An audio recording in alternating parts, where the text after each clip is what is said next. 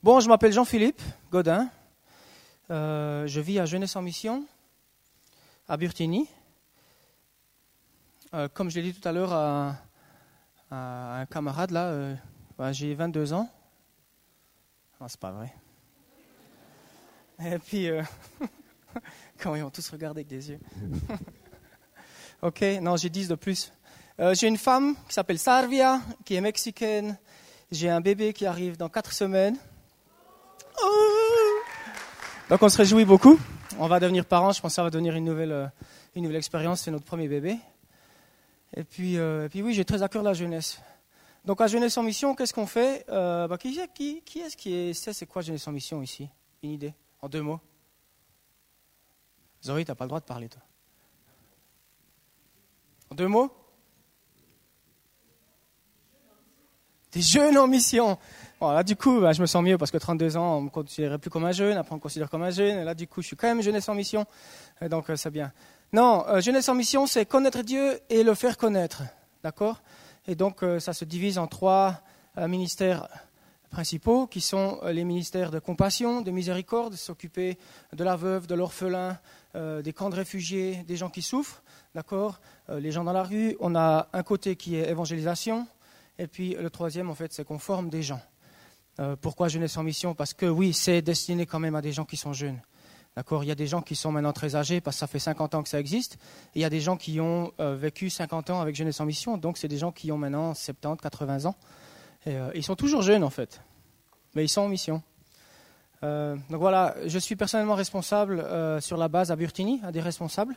Et puis, je dirige aussi un programme qui s'appelle Mission Adventures, qui, qui se veut en fait prendre des groupes de jeunes entiers avec un responsable, euh, un petit temps de formation de trois jours avec euh, des temps de louange, euh, des orateurs qui parlent, des temps de formation pour aller dans différentes cultures. Et puis ensuite, on prend ce groupe de jeunes, et puis on va à l'étranger pendant 10-12 jours, et on fait plein d'activités. Donc évangélisation euh, et compagnie. D'accord On va aussi creuser des trous s'il y a besoin pour créer des toilettes, ou on va repeindre une école, on va s'occuper euh, des orphelins.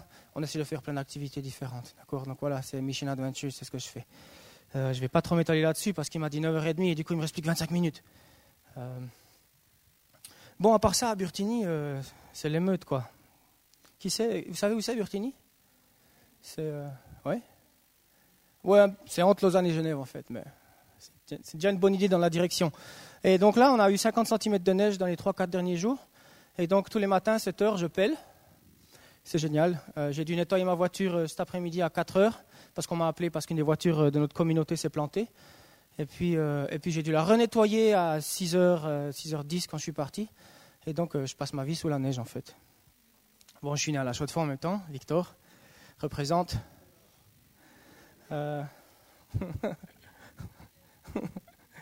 Ok, d'accord. Donc, de quoi on va parler ce soir? On va parler ce soir de disciples.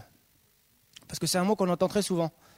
Et, euh, quand elle parlait tout à l'heure de qui on choisit de suivre, quelle influence, on parlait tout à l'heure de Michel, Michel, il disait ça aussi, on choisit d'avoir sur nous, eh bien, on ne peut pas parler de ça sans vraiment parler du fait d'être un disciple. Et qu'est-ce que ça veut dire un disciple? Jésus, il est allé, il a choisi des disciples. Ça veut dire quoi? D'accord? Et ça reste un peu vague souvent. Oh, les disciples, les disciples. Et d'ailleurs, Jésus les appelle pratiquement jamais les disciples. Il les appelle mes amis, il les appelle mes frères, il les appelle mes enfants. Euh, mais il avait un côté qui était vraiment très relationnel avec cette idée de disciple. D'accord? Alors, quand c'est que ça a commencé un disciple? On va aller un petit peu dans la culture juive en ce temps-là. À 6 ans, dans la culture juive, donc au moment de Jésus, les enfants ils rentraient à l'école, d'accord? Et ils allaient dans une école qui s'appelait Beth Sefer. Et puis donc de 6 à 10 ans, les enfants, ils allaient apprendre la Torah par cœur. Est-ce que vous savez c'est quoi la Torah? C'est les cinq premiers livres de la Bible. Genèse, Exode, Lévitique, Nombre, Deutéronome. Ça veut dire qu'à l'âge de 10 ans, les enfants, à ce moment-là, ils connaissaient cette partie de la Bible par cœur. D'accord? Qui est-ce qui a déjà lu Deutéronome en entier ici? On est content, on en a deux, trois. D'accord?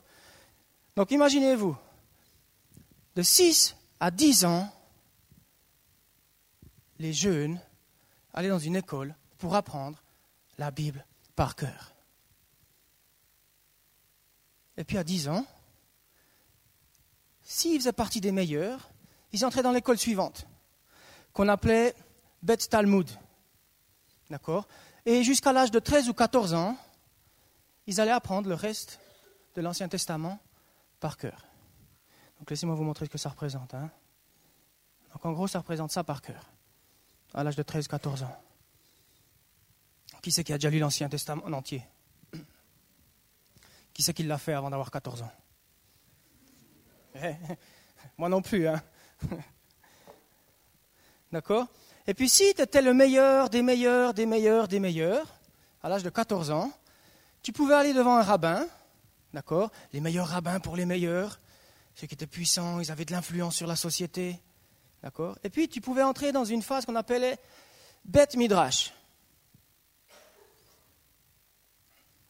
Et Bet Midrash, en fait, c'était un temps où le rabbin il commence par te poser des questions et puis il te, il posait des questions sur la Bible, sur l'Ancien Testament. Comment est-ce que tu as compris ça? Qu'est-ce que tu penses de ça? Comment est-ce que tu connais le livre de Jonas par cœur? Qu'est-ce que tu sais de Daniel 9, verset 25 Ouh, d'accord. Et donc, pour ceux qui passaient le test, les meilleurs des meilleurs des meilleurs, eh bien, le rabbin leur disait Viens et suis-moi.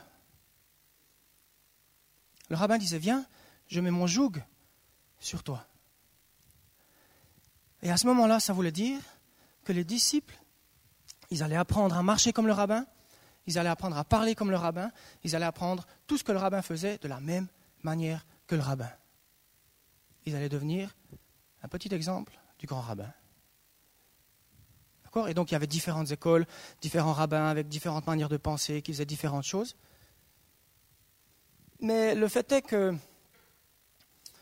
même si tu arrivais à l'âge de 10 ans et que tu passais le test, tu arrives à l'âge de 13 ou 14 ans et tu passais pas le test, le rabbin disait non, je pense pas que pense pas que tu arriveras à être comme moi, je pense pas que tu arriveras à faire tout ce que je fais.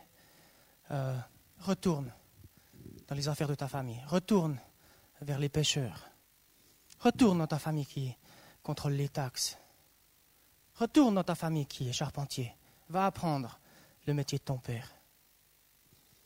D'accord? Donc maintenant, c'est vraiment intéressant si on y réfléchit parce que quand Jésus arrive sur la plage et qu'il voit des jeunes qui pêchent, probablement entre 15 et 17 ans, d'accord Et qu'il leur dit Viens, suis-moi. En fait, ils n'ont pas passé le test avec un autre rabbin. C'était des gens comme tout le monde. C'était des gens ordinaires. C'était des gens qui n'avaient pas la capacité de devenir rabbin. Et pourtant, Jésus, c'est ces gens-là qu'il a choisis. Et en faisant ça, il disait que son joug à lui était pour tout le monde.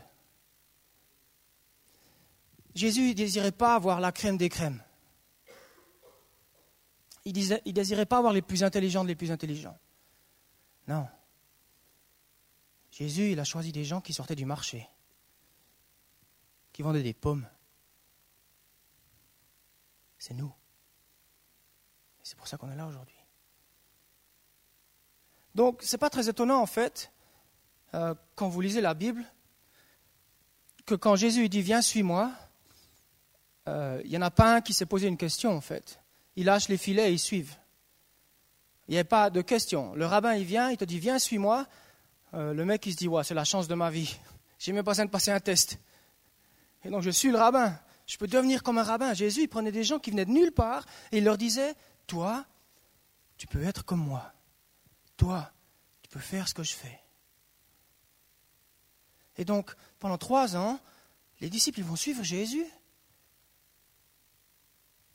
pour apprendre à devenir comme Jésus.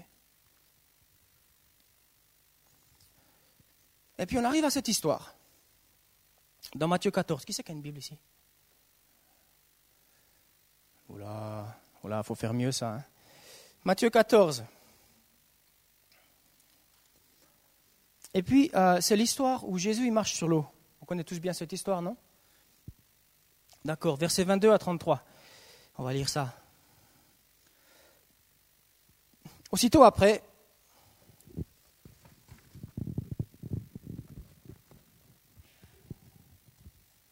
Jésus obligea les disciples à monter dans la barque et à le précéder sur l'autre rive pendant qu'il renverrait la foule. Quand il l'eut renvoyé, il monta sur la montagne pour prier à l'écart, et le soir venu, il était là seul. La barque se trouvait déjà au milieu du lac, battue par les vagues, car le vent était contraire. À la fin de la nuit, Jésus alla vers eux en marchant sur le lac. Quand les disciples le virent marcher sur le lac, ils furent affolés et dirent C'est un fantôme Et dans leur frayeur, ils poussèrent des cris. Ah Jésus leur dit aussitôt Rassurez-vous, c'est moi, n'ayez pas peur. Pierre lui répondit Seigneur, si c'est toi, ordonne-moi d'aller vers toi sur l'eau. Jésus lui dit Viens. Pierre sortit de la barque et marcha sur l'eau pour aller vers Jésus. Mais voyant que le vent était fort, il eut peur, et comme il commençait à s'enfoncer, il s'écria Seigneur, sauve-moi Aussitôt Jésus tendit la main, l'empoigna et lui dit Homme de peu de foi, pourquoi as-tu douté? Ils montèrent dans la barque et le vent tomba. Ceux qui étaient dans la barque vinrent se prosterner devant Jésus en disant Tu es vraiment le Fils de Dieu. Maintenant, ce qui est vraiment intéressant, c'est que Jésus marche sur l'eau. Et puis, il faut se mettre dans le contexte que les disciples, ils savaient que le fait qu'un rabbin les ait appelés, ils pouvaient devenir comme ce rabbin. C'était juste la manière de penser. Je vais suivre un rabbin. Il y avait une expression qui se disait en ce temps-là, c'était que tu sois couvert par la poussière de ton rabbin. Parce que tu étais toujours derrière lui. Et donc, quand le rabbin marchait, il t'envoyait la poussière sur toi. Parce que tu faisais tout comme lui. Tu le suivais partout. Et donc, quand Jésus marche sur l'eau, et Pierre lui dit, si c'est toi, ordonne-moi de venir vers toi. Jésus dit, viens. Et Pierre, il marche sur l'eau, et puis il commence à couler. Mais Jésus ne coulait pas à ce moment-là. Donc Pierre savait qu'il pouvait le faire. Donc il n'a pas manqué de foi en Jésus. Donc qui est-ce qu'il a manqué de foi alors? En lui-même sa capacité de faire ce que son rabbin faisait.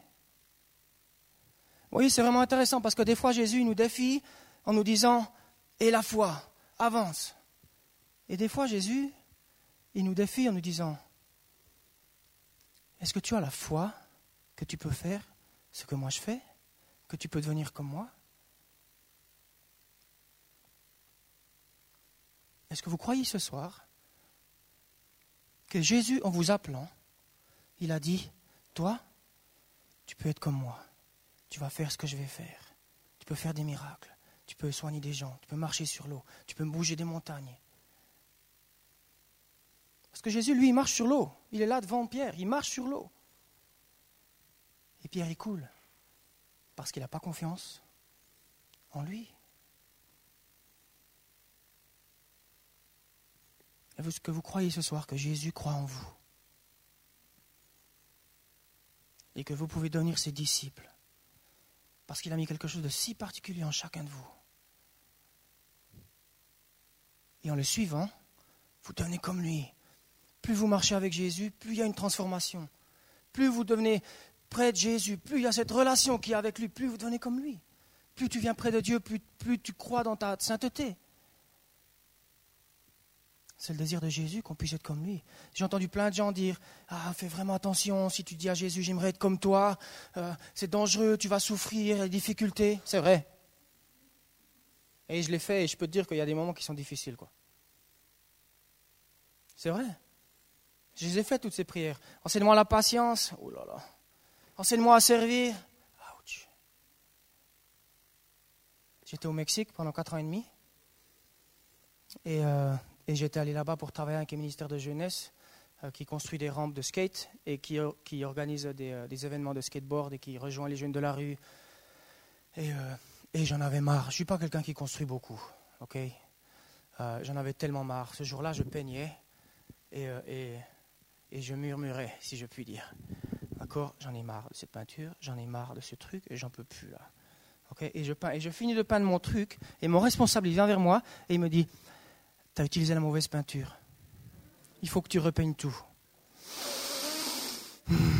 Ok, on prend la bonne peinture et je recommence à peindre. Et à l'intérieur, je, chauffe grave, quoi. Et, euh, et tout à coup, il y a cette petite voix qui est venue et qui m'a dit Pourquoi tu es là?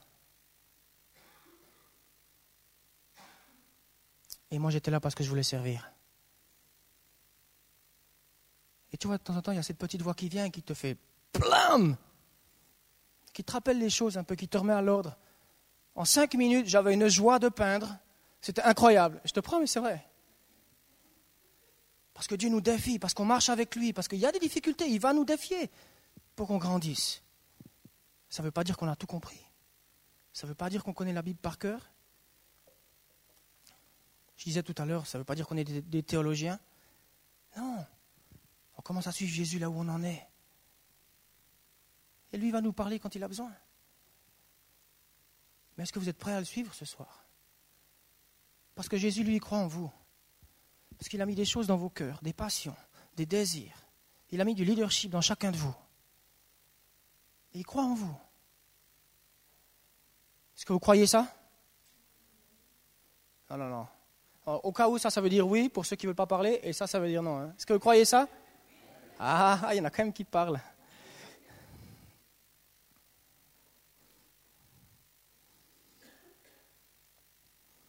Voyez, ce qui est encore plus incroyable pour moi, c'est que Jésus lui-même n'a pas terminé avec un rabbin. Il était charpentier. Et Jésus, il a appris pas mal de choses en étant charpentier. Il a appris à avoir un projet, à penser à ce dont il a besoin pour ce projet, quel est le meilleur matériel, de quelle manière est-ce que je vais faire pour pouvoir aboutir à ce projet, finir le projet et mettre le projet en vente. Galilée, c'était la partie, une des parties les plus occupées à ce moment-là. D'accord? C'était surpeuplé, il y avait des gens partout. Et donc un charpentier, il n'était pas là juste pour monter sa table, pour avoir une table, comme on le voit dans la Passion du Christ. Tout à coup, euh, Jésus, il montre sa table, vous savez, où il s'assoit, puis sa mère, elle est un peu, pas, comprend pas très bien ce qu'il essaye de faire. D'accord Et on ne se rend pas compte, en fait, que sa table, il va la vendre. Et donc tout à coup, en même temps, il se retrouve à un coin où il est en train de vendre des tables à des gens qui essaient sûrement de l'arnaquer. 10 balles. Tu rigoles, au moins 15 balles. Non, 10 balles. Non, je te dis 15 balles. Et Jésus s'est retrouvé là. Il devait discuter avec des gens. Et il y a un verset dans la Bible qui dit que Jésus connaît le cœur des gens. Et vous croyez que c'est le Saint-Esprit? Une partie, oui. Une autre partie, c'est qu'il a travaillé avec des gens. Dieu a utilisé ces années d'apprentissage pour lui donner des choses qu'il allait utiliser dans son ministère. Et donc tout à coup, les expériences que tu as, elles prennent une dimension complètement différente. Parce que tu travailles dans la vente, parce que tu es super fort dans la vente, parce que tu as un don d'enseignement. Et Dieu, il veut que tu utilises les choses que tu as apprises pour ça pour ce que lui a pour toi, pour ses plans personnels qu'il a pour ta vie.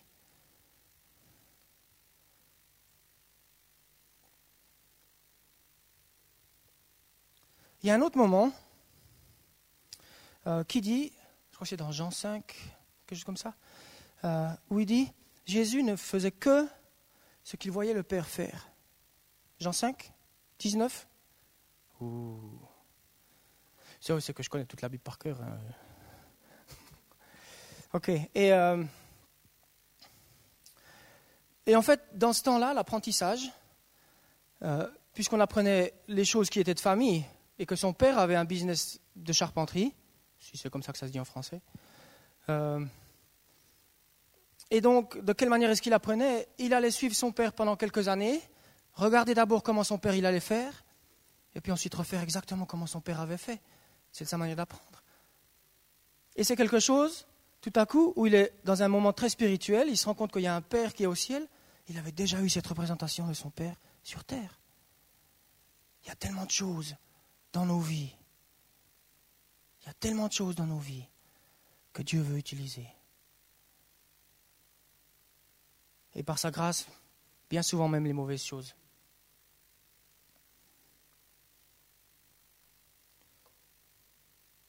Je suis parti dans tous les sens, d'accord?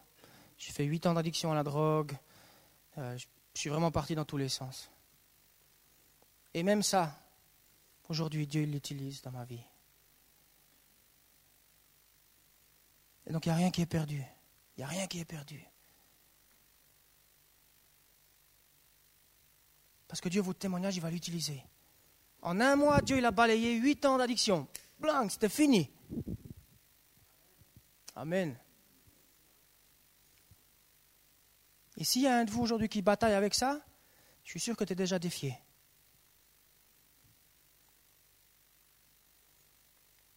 Qu'est-ce qu'on est prêt à donner pour celui qui a donné toute sa vie pour nous? Vous voyez, on est dans cette période de Noël un petit peu.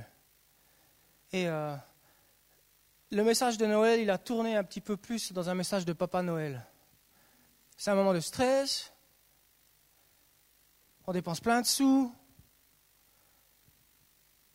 et puis comme on est déjà dans une société très individualistique, ou individualiste, je ne sais pas comment on le dit, désolé des fois j'ai un peu des mots, je ne sais pas comment les dire. euh, eh bien en fait, pour être honnête, on s'en fiche un peu des autres. On s'en fiche un peu des autres.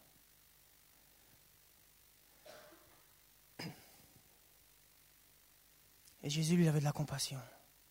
Et je crois qu'il nous rappelle à le suivre et à être couvert de sa poussière. Et être rempli de sa compassion. Et de grandir dans une passion qui dit Seigneur, je veux être comme toi. Je suis prêt à souffrir. Je suis prêt à passer par ces moments où j'aurai l'impression que je ne suis plus personne, où j'ai envie de m'enterrer, où j'en ai marre, je vais rentrer à la maison, je vais recommencer à fumer des bédos. J'en peux plus là. Il y a des moments comme ça. Mais Dieu, il est bon, il est fidèle. Et vous savez ce qui est incroyable? Un jour, il y, a un, enseignant qui vient vers moi, dans une école de disciples, hein, pas un enseignant à l'école secondaire. Euh, et il me donne sa bague, la bague de son grand-père en or. Et il me dit, euh, tiens, c'est Dieu qui te la donne. Parce que Dieu, veut que tu saches que lui aussi, il s'engage vers toi. C'est comme un mariage. Tu t'engages à Dieu, tu t'engages à le suivre, mais lui s'engage à toi. Vous voyez les autres rabbins à ce moment-là? Tout ce qu'ils faisaient, c'est avoir une bande de gugus qui les suit, ils pouvaient dire ce qu'ils voulaient, faire ce qu'ils voulaient. Ils prenaient des gars en disant euh, Toi, tu as l'air bien, toi, tu n'as pas l'air bien, toi, tu as l'air bien, oh, bah, toi, il faudrait peut-être que tu rentres à la maison pour pêcher. Ils s'en fichaient de ces gars. Ce qu'ils voulaient, c'était euh, Je suis le rabbin, puis toi, ben, tu vas faire la vaisselle. Ben, Jésus, c'est pas comme ça, il est venu pour nous servir. Et aujourd'hui, il veut nous donner cette bague qui dit Moi aussi, je m'engage à toi. Moi aussi, je m'engage avec toi jusqu'à la fin des jours. Et ça, c'est la Bible qui le dit. Matthieu 28. Je m'engage à être avec toi à tous les moments. Vous voyez, quand Pierre y coule, il ne le laisse pas couler. Ça dit qu'il lui tend la main et ils remontent sur le bateau ensemble. Jésus s'était engagé à être là. Il aurait pu remonter tout seul sur, le bateau et regarder les autres disciples et dire bah Lui, il n'a pas eu la foi. Hein et c'est pas ce qu'il a fait. Non, il a pris soin. Il a pris soin. Et de nouveau, je crois que cette période de Noël nous appelle. Nous appelle à sortir un petit peu notre zone de confort. Nos zones de confort, c'est un endroit où en fait où on grandit plus. Je suis bien assis, je suis bien confortable, je suis quand même bien comme je suis, j'ai une belle télé, j'ai un arbre de Noël, il est bien décoré, quand même je me sens bien.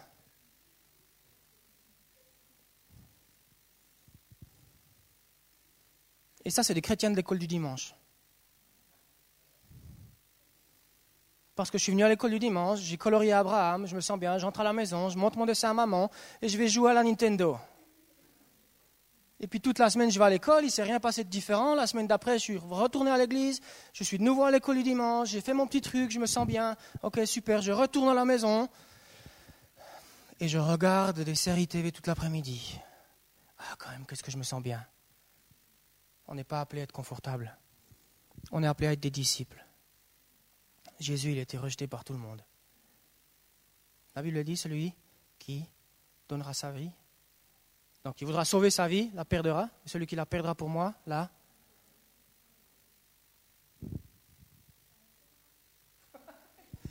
La retrouvera. La gagnera ou la retrouvera. C'est l'appel sur nos vies, les gars. C'est l'appel sur nos vies.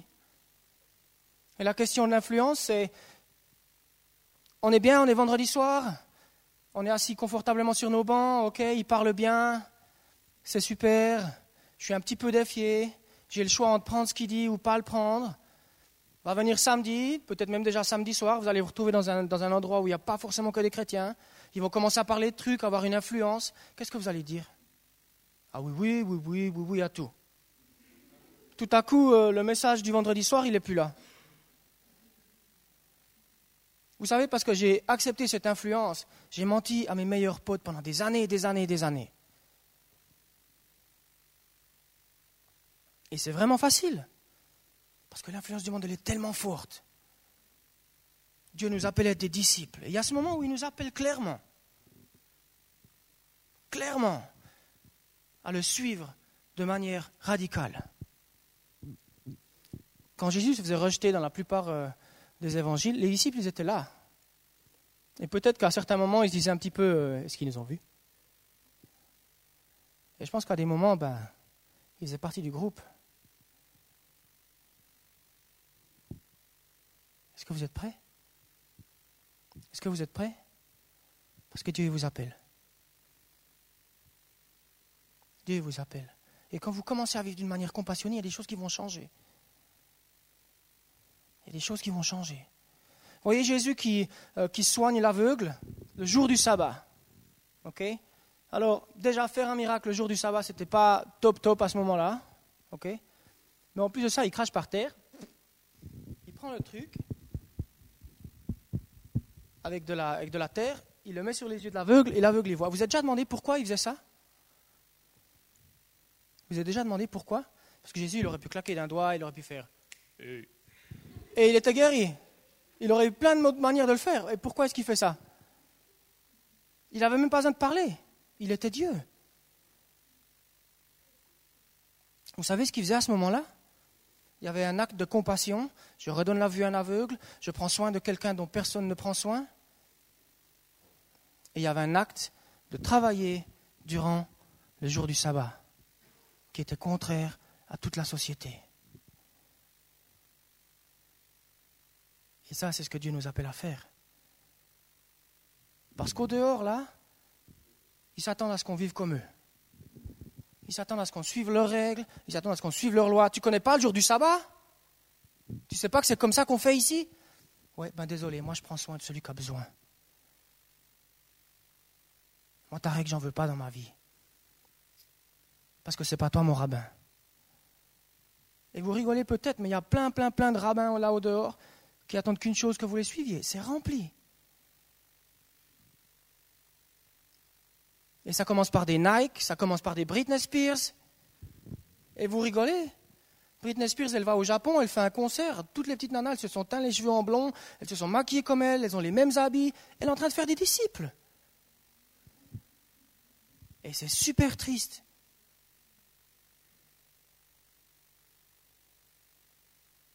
Parce que vous avez ce grand leader dans votre bande de potes à l'école. Et les gens font des choses parce qu'il y a une grosse influence dessus. Est-ce que vous êtes prêts à aller contre ça?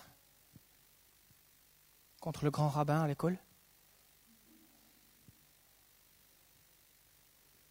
Non, sérieusement. Contre le mec au boulot qui parle que de sexe tout le temps?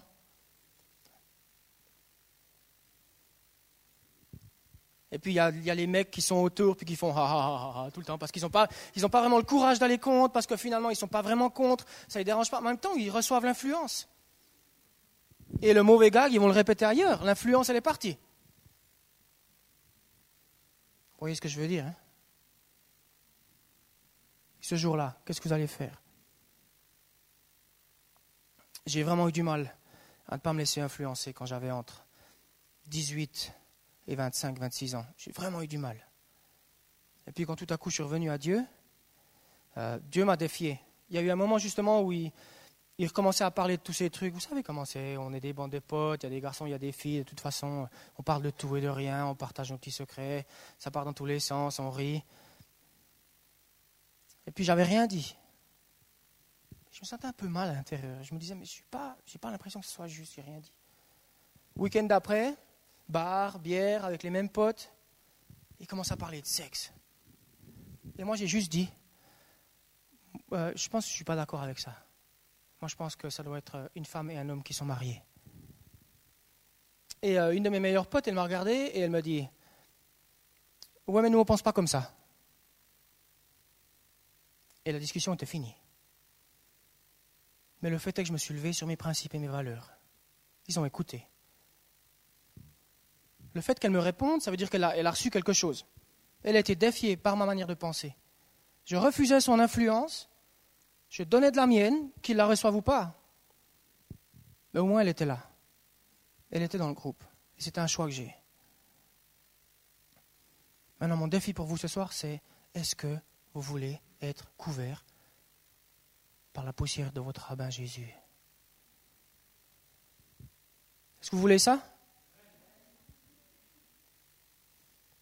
J'aimerais qu'on puisse fermer les yeux.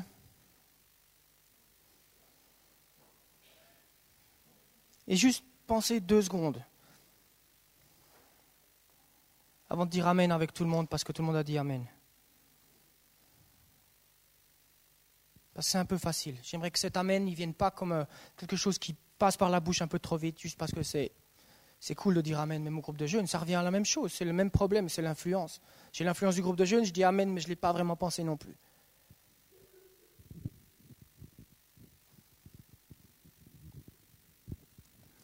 Ce soir, Jésus vous appelle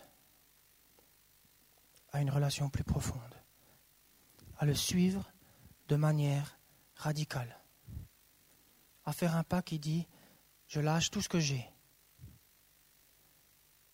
Je viens du marché, je n'ai même pas confiance que je peux faire. Je n'ai même pas confiance que je peux suivre Jésus. Juste être réel avec votre situation.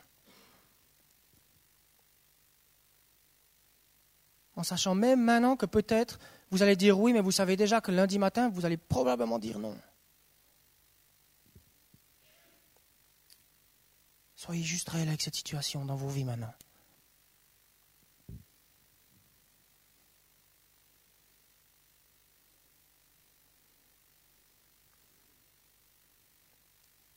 Et à partir de là, si vous voulez,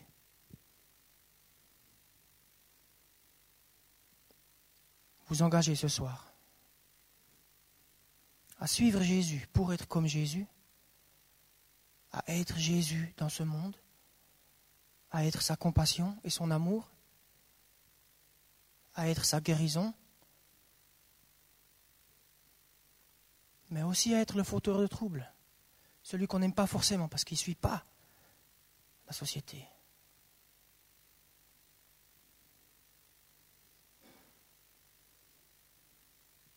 Si vous avez envie de ça ce soir, j'aimerais juste que vous leviez la main.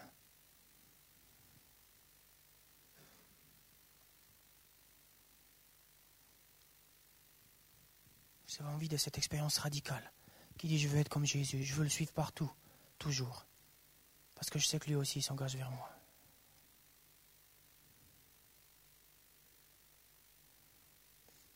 Seigneur, je te prie pour ces mains levées. Je te prie pour ces cœurs. Je te prie que tu descendes maintenant et que tu viennes parler. Au nom de Jésus, on t'invite à venir sceller ces engagements avec toi. Seigneur, merci parce que tu es celui qui nous tend la main quand on coule. Mais Seigneur, on sait qu'on peut marcher sur l'eau avec toi. Seigneur, je te prie que tu viennes montrer d'une manière plus réelle et guidée sur le chemin ceux qui ont levé leurs mains ce soir, pour une transformation plus profonde, pour des moments qui ne seront pas forcément plus faciles, avec plus d'argent et plus confortables, mais qui seront avec toi.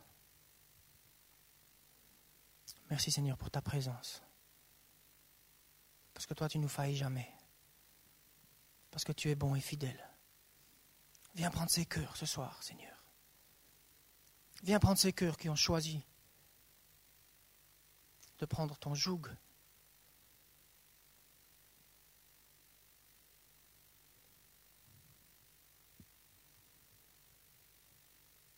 Amen.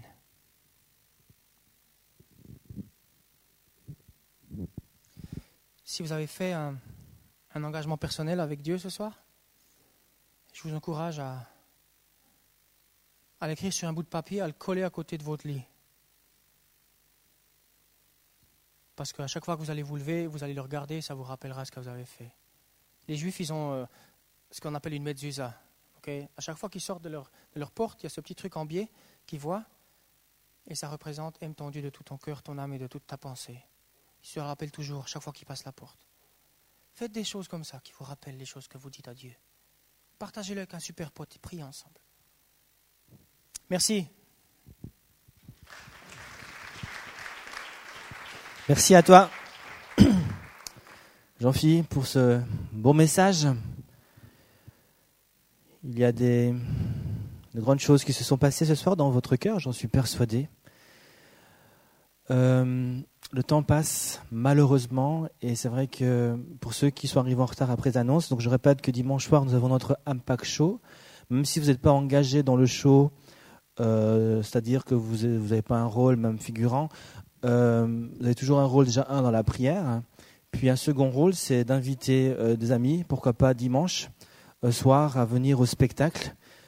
comme, je ne sais pas si vous l'avez déjà vu, mais pour ceux qui ne participent pas à ce spectacle, c'est vrai que c'est un spectacle qui va aussi encourager la foi du chrétien, puisque ça nous encourage aussi à partager, comme le témoignage de, de, Jean-Philippe, justement, à pouvoir prendre des positions et à partager notre foi, à vaincre notre timidité, mais aussi un message de l'évangile qui est clair.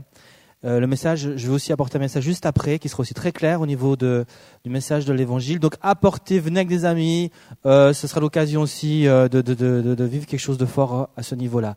Voilà. Alors je pense qu'il y aura, on va faire quelques répétitions ce soir.